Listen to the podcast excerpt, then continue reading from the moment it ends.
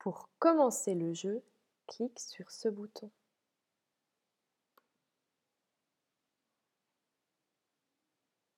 Dans ce jeu, tu as des cartes avec des objets déjà classés.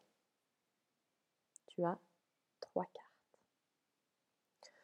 Tu vas devoir déterminer comment sont classés ces objets. Tu as alors des petites étiquettes avec des casques dessus. Pour entendre ce qu'il y a sur ces étiquettes, clique sur le casque. Couleur. Couleur.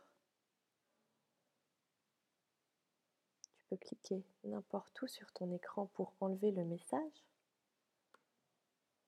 Et tu vas devoir chercher quelle carte, dans quelle carte les objets sont classés par couleur? Hmm, ça y est, je l'ai trouvé.